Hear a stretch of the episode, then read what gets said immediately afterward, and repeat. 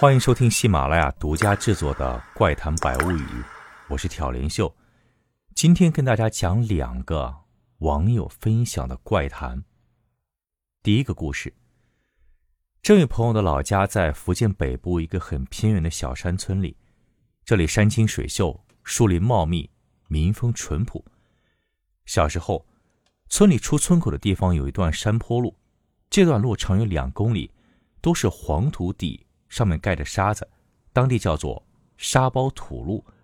附近的山上也是这种沙包土，再加上植被茂密，这条路上阳光几乎根本照不到，所以当地人一走上这条山路，就会觉得阴森寒冷，甚至瘆得慌。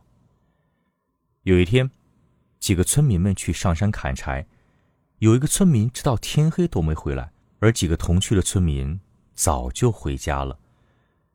这人的媳妇见丈夫还没回来，就去那几个同去的村民家中询问。这一问，就问出了问题。原来，同去砍柴的村民说，大家原本是一起回来的，在经过村口那一段沙包土路时，他家男人说自己累了，想坐下来抽根烟休息一下，反正已经到村口，很快就能回家了。其他人不以为意，就先走了。但是。直到天黑，他还没回来，估计真出什么事儿了。虽然村民们也很紧张，但大家还是装作很轻松的样子安慰他媳妇儿：“没事儿的，咱们村里周边多少年都没什么野兽了，估计他累了，坐在那睡着了。”说归说，在村民们的相互吆喝声中，全村的成年男子都集合起来了。大家点起火把，急用的几只手电筒也拿出来。男人们分成了好几组，每个小组都有带铜锣的人走在前面，一边敲锣，大家一边喊那人的名字。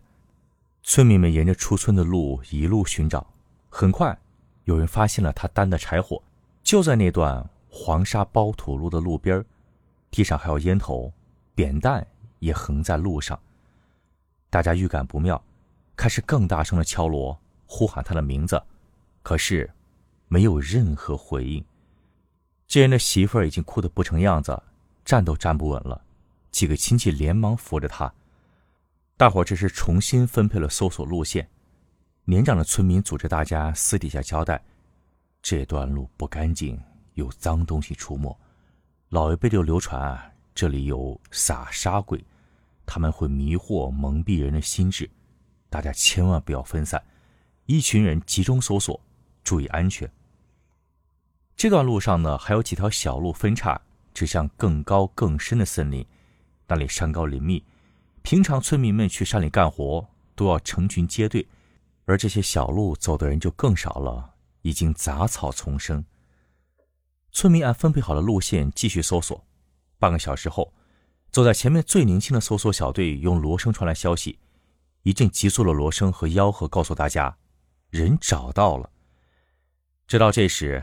大家悬着的心终于放下，赶紧朝着找到人的地方汇集。可是，等村民们到了现场，看到那个人，都倒吸了一口冷气。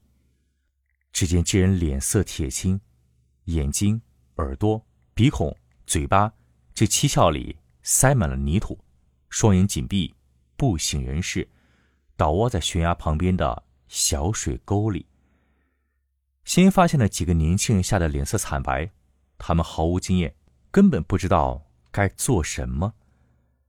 村里年长的长者赶紧上前处理，几个长者把他紧紧抱住，用手快速清理着七窍里的泥土。幸好这时他还有呼吸，只是已经很微弱了。年长的村民们围着他，轮流大声呼喊他的名字。过了很久，他终于醒了，但好像全身力气都已经用尽。整个人都虚脱了，几个年轻小伙子把他抬起来，快速往家中走去。人找到了，还活着，没事就好。村里女人们闻讯都赶过来帮忙，因为很多村民都还没吃晚饭，于是女人们赶紧洗菜的洗菜，做饭的做饭。饭做好了，这个男人也恢复了很多，他和村民们讲述了自己的经历。当天下午，他走到那个路段时，忽然感觉脑海里有个声音在不停的和自己说：“停下休息，停下休息。”于是他很自然的，果真停了下来，还和同伴说自己想休息一下，让他们先回去。就在他坐在路边抽烟休息时，忽然听到背后的山上一阵一阵有从上往下撒沙子的声音，他不知不觉的站起身往山上走去，而后面的事情他就什么都不知道了。村民们告诉他现场发现他时的模样，他吓得浑身发抖，村民们也都吓得不轻。这时，长者向大家解释，老一辈就一直有流传。这个路段有撒沙鬼的传说，村民们就更紧张了。长者说：“这种撒沙鬼专找阳气弱的人，阳气在当地被称作神光。如果人被这种撒沙鬼迷上，轻则失去意识，大病一场；重则因为七窍堵塞，会丢了性命。所以啊，大家以后最好不要在这段路上停留，这里。”阴气太重了。后来村里陆陆续续又发生了几件类似的事情，还好大家有经验了，发现有人失踪就赶紧去寻找，即使找回来也都平安无事。再后来，村里修好了水泥路，山上的树林也按照规划进行了修整和砍伐，村民们也大部分进城生活了。现在的山村里已经没有这种。诡异的传说了。第二个故事也和阳气有关。这个故事的主角呢，是一位云南的朋友。有一回，他去外地探望自己的女朋友，两个人都很年轻，干柴烈火的。而这个哥们儿呢，本来身体就很虚弱，和女朋友相处几天又太热情了一些，再加上这几天啊，到处去旅游景点游玩，那句话怎么说来着？感觉身体被掏空，再加上疲惫，他居然病倒了。其实啊，也不是什么大病，再加上有女朋友悉心照料。一天晚上，他夜里起来，披着毛巾被去上厕所。回来时候，无意间向窗外看了一眼，发现有两个人好像站在外面。这哥们儿呢，病后一直闷在家里，显得很难受，便凑近窗户。想仔细看看，这么晚了，外面到底是谁？小区的路灯不是很亮，那两个离得有点远，看得不是很清楚，只是觉得这两人身形很臃肿，两个人面对面站着，他们中间的地面上好像摆着什么东西。这哥们好奇心起来了，回房间翻出望远镜，这是他出来旅游时特意带着的，结果这一看之下。惊出了一身冷汗。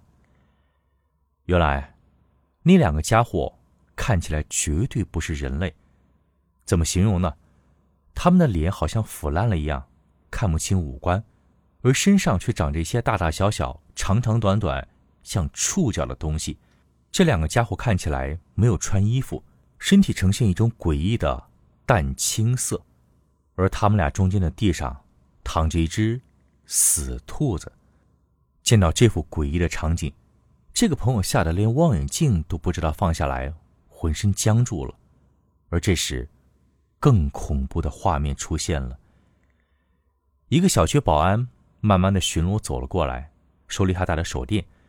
他很想出声提醒保安，但是他已经恐惧的动弹不得，也发不出声音。奇怪的是，这个保安好像没看见那两个家伙一样。直接走到那只死兔子的面前，而有几步，他甚至好像穿过了一个家伙的身体。保安抬起一脚，把死兔子踢到了路边。兔子被踢出去的时候，那两个稳如泰山的家伙像被磁石吸引一样，跟着死兔子飞行的轨迹运动，整个过程都保持同样的距离、同样的角度。第二天，这个朋友的好奇心还是战胜了恐惧。他特意去物业询问那个保安，想套保安的话，问他昨天晚上看到了什么。那保安却很淡定的说：“一只死兔子嘛，总不能让它躺在路中间膈应别人吧？”看来，这个保安真的没看见那对怪模怪样的东西。而至于那两个东西到底是什么，谁也不知道。后来，这个朋友听别人讲，佛家传说中有一种食腐鬼，他们喜欢吸食尸体上腐烂的味道和湿气，也不知那两个淡青色的家伙是不是这种食腐鬼。好，今天这两个关于阳气的乡野怪谈就跟您讲到这儿。如果您想收听更多诡异惊悚、让您瑟瑟发抖而又欲罢不能的故事，欢迎在喜马拉雅搜索“挑帘秀”，更多好故事等你来听。